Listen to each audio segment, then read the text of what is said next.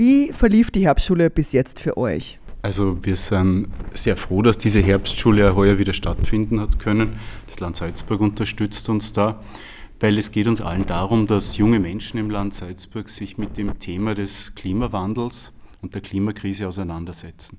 Viele von uns wissen die grundlegenden Dinge, aber hier sind Menschen, die sich wirklich sehr intensiv zwei Tage lang mit den genauen Hintergründen, dem genauen Verlauf, den genauen Möglichkeiten, etwas dagegen zu tun, auseinanderzusetzen. Wenn jedes Jahr 10 bis 15 junge Leute bei uns hier sich so intensiv damit auseinandersetzen, werden wir nach 10 Jahren 150 Menschen in Salzburg haben, die sich sehr intensiv mit dem Thema auseinandergesetzt haben und sich in den unterschiedlichsten Zusammenhängen einbringen können so steigt das Bewusstsein in der Bevölkerung, so steigt das Wissen, was man tun kann, welche Chancen auch darin bestehen, auf den Klimawandel konstruktiv zu reagieren, indem man auf Klimaschutz setzt und vielleicht auch andere Verhaltensweisen, Achtung, genießt und nicht nur erleidet. Und so glauben wir, dass wir einen Beitrag leisten, eine neue Generation dabei zu unterstützen, Alternativen zu entwickeln. Bisher läuft es hier hervorragend. Ja, ich würde gerne noch ergänzen, nämlich der zweite besondere Mehrwert der Herbstschule liegt eigentlich darin, dass viele Aktivistinnen und bereits Engagierte hier sind und es gibt da wechselseitiges Bestärken. Also so diese Erkenntnis, es geht uns allen gleich in unserem Engagement mit den, all den Glücksgefühlen, aber all den Frustrationen, die da mitschwingen. Und das ist das Schöne, dass dieser Austausch, dieses Zwischenmenschliche da so viel Raum findet, damit man wirklich wieder voller Energie aus dieser Herbstschule rausgeht und weitermacht. Ja, jetzt ist ungefähr Halbzeit. Äh, ich würde gerne wissen, was ihr bis jetzt gelernt habt. Also für mich war es sehr beeindruckend der Vortrag von der Kollegin von der Universität Wien, die sich auseinandergesetzt hat mit dem Lithiumabbau in Chile. Jetzt könnte man denken, was hat der Klimaschutz mit dem Lithiumabbau zu tun? Dann fällt uns doch allen eigentlich ein, dass wir Lithium für Batterien brauchen. Dann wissen wir, dass Batterien eine große Rolle spielen bei der Umsteuerung unserer Mobilität. Und dann stoßen wir darauf, dass Lithium nicht vom Himmel fällt, sondern es abgebaut werden muss und dass wir uns selten damit auseinandergesetzt haben, unter welchen Umständen das abgebaut wird. Und so erkennen wir Zusammenhänge von unserem Lebensstil, wie wir dazu beitragen, dass das Klima sich ändert, wie wir versuchen, das in den Griff zu bekommen, aber dass wir doch auch aufpassen müssen, dass auch dieses in Griff bekommen nicht auf Kosten von anderen Menschen geschieht. Das habe ich sehr beeindruckend gefunden und würde jedem empfehlen, sich den Vortrag noch im Nachhinein anzuhören, denn er wird ja bei der Radiofabrik zu hören sein. Ähm, für mich war es auch sehr spannend, so diese Brücke zu sehen. Wir haben am Vorabend einen jungen Aktivisten da gehabt, der über sein Engagement gesprochen hat.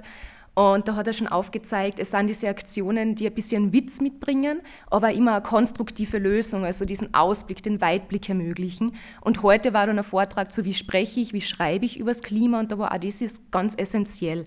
Also nicht nur aufzuzeigen, jetzt ist es gerade problematisch, wir müssen etwas tun, sondern auch immer diesen Zukunftsblick mitzubringen, zu zeigen, es gibt weiter Optionen, wir sind noch nicht am Ende und wir haben sehr wohl noch in unserer Hand etwas zu verbessern und den Menschen auch diese Möglichkeiten zu zeigen. Also weg von nur Alarmismus oder nur zu sagen, es ist gerade schlimm. Ja, es ist schlimm, es ist nicht gut, die Erde brennt, aber wir können sie löschen. Wir können die Situation langfristig noch wesentlich verbessern und diese Ideen, die es hier gibt, die auch auszusprechen und die auch in den Aktionen und in der Kommunikation mitzunehmen, finde ich ganz, ganz wichtig. Jetzt würde ich noch gerne ein bisschen was wissen zu den Referentinnen. Äh, wie wird sie die Referentinnen aus oder wie kommen die zu euch? Oder ja. Naja, da, da steckt sehr viel Arbeit drin. Wir haben in der Robert-Jung-Bibliothek das Glück, dass sie die MitarbeiterInnen sehr intensiv mit den Themen auseinandersetzen. Es gibt bei uns das Magazin Pro Zukunft, wo wir Bücher rezensieren, damit Menschen kurze Zusammenfassungen lesen können und so wirklich gut auswählen können, wie sie sich weiterbilden. Diese Arbeit führt dazu, dass wir Kolleginnen haben, die sich sehr gut in Themen auskennen. Und Carmen Bayer ist hier eine herausragende Kollegin, die ein sehr tiefes Wissen über wichtige Klimaschutz- und Zukunftsfragen entwickelt hat. Und so ist es nicht so sehr eine Frage, dass sich jemand bewirbt als Referentin, sondern Carmen Bayer weiß, welche Personen hervorragend sind. Wenn man jetzt auf das Programm schaut der heurigen Sommerschule, ist es Carmen Bayer gelungen, eine Birgit Mahnkopf hier nach Strobel zu holen. Birgit Mahnkopf wird vielleicht manchen etwas sagen, eine politische Ökonomin, die in den letzten 30 Jahren massiven Einfluss auf öffentliche Globalisierung Digitalisierungs- und Klimaschutzdebatten im gesamten deutschsprachigen Raum hatte, gemeinsam mit Elmar Altvater entscheidende Bücher publizierte. Sie hat Sarah Schurmann hier nach Salzburg gebracht. Sarah Schurmann ist eine der führenden Vertreterinnen im Journalismus der BRD, die sich dafür einsetzt, dass der Klimaschutz eine andere Berichterstattung erhält, nämlich die, die er verdient. Es ist ihr gelungen, Tobi Rossweg hier nach Strobel zumindest digital zu holen. Tobi Rossweg ist ein großer Name. Lesen Sie mal die Medien in Wolfsburg. Das sind die Medien, die den Volkswagen-Konzern am genauesten beobachten. Und schauen Sie mal dort nach, wer den meisten Druck auf Volkswagen ausübt. Das sind nur drei Beispiele von Personen, die sich hier in Strobel mit jungen Menschen auseinandersetzen und es ist Carmen Bayer zu verdanken, dass sie es schafft, solche Menschen erstens richtig auszuwählen und zweitens aufgrund ihrer Persönlichkeit in der Lage, sie tatsächlich hier nach Salzburg zu holen, wo sie sich Zeit nehmen, mit 10 bis 15 jungen Menschen zu diskutieren. So viele Blumen. Ähm, ich muss nur ergänzen, es ist eine Teamleistung. Ah, genau, dann habe ich noch äh, die Frage, also zuletzt jetzt die Teilnehmerinnen, auch ganz wichtig. Ich bin ja von der Radiofabrik hier und bekomme das quasi bezahlt. Wie wählt ihr die Teilnehmerinnen aus oder, oder welche, was liegt sie da Augenmerk oder bewerben sie genug und, und so weiter?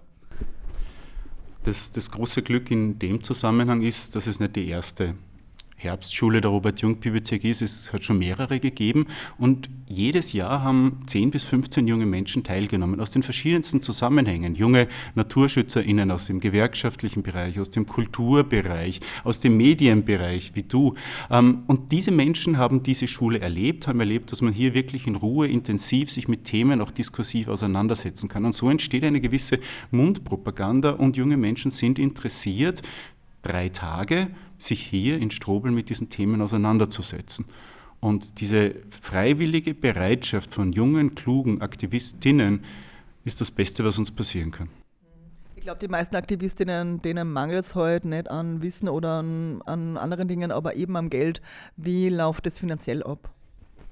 Ein Großteil unserer Teilnehmerinnen kommt aus Institutionen wie du eben aus der Radiofabrik. Das ist großartig, dass dort die Institutionen unsere Partnerinnen sind und da junge, engagierte, motivierte Leute schicken. Für all jene, die jetzt keine Institution hinter sich haben, aber trotzdem interessiert sind, gibt es auch JBZ-Stipendien. Also es wird wirklich geschaut, dass der, diejenige, die Lust hat, die will, auch teilnehmen kann und das unabhängig vom finanziellen Hintergrund.